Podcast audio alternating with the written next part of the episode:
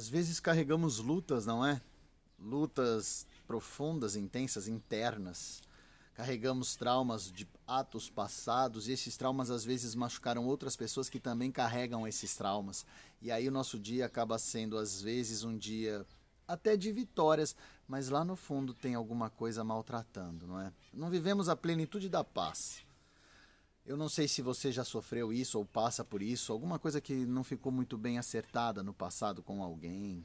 Enfim, Deus fala da história de um homem que viveu exatamente isso. Ele nasceu, ele teve uma infância, ele foi educado com carinho pela mãe, pelo pai, e ele continuou vivendo dentro dessa perspectiva de vida.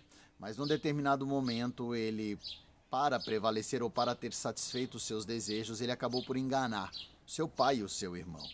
E aí ele foi embora e vida que segue, ele conquistou a sua família, ele teve mulher, filhos, aliás, ele teve todo o contexto familiar, ele conquistou riquezas financeiras, mas alguma coisa dentro dele ainda maltratava, sabe?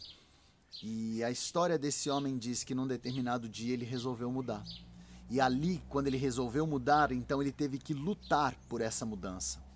E a história nos conta que esse homem lutou bravamente como um príncipe e venceu. E por ser vencedor, ele teve até o seu nome modificado.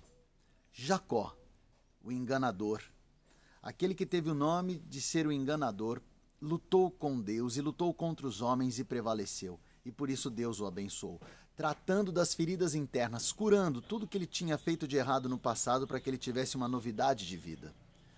Gênesis 32 conta a história de Jacó, quando ele se transforma em Israel. E aí ali os traumas do passado, por exemplo, como os traumas que ele teve com o irmão, ali esses traumas foram resolvidos. Quais são os traumas que você precisa resolver? Quais são as feridas que Deus precisa cicatrizar na tua vida?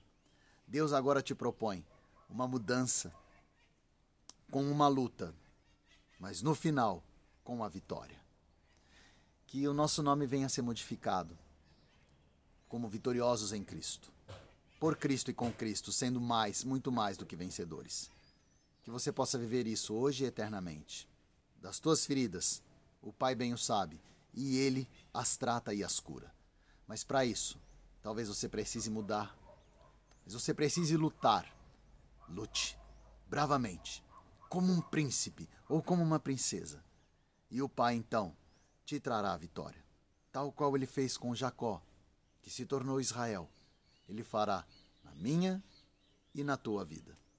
Os traumas do passado, os traumas do hoje, todos eles serão curados para a honra e glória do Senhor. Jesus na tua vida. Ele é a cura.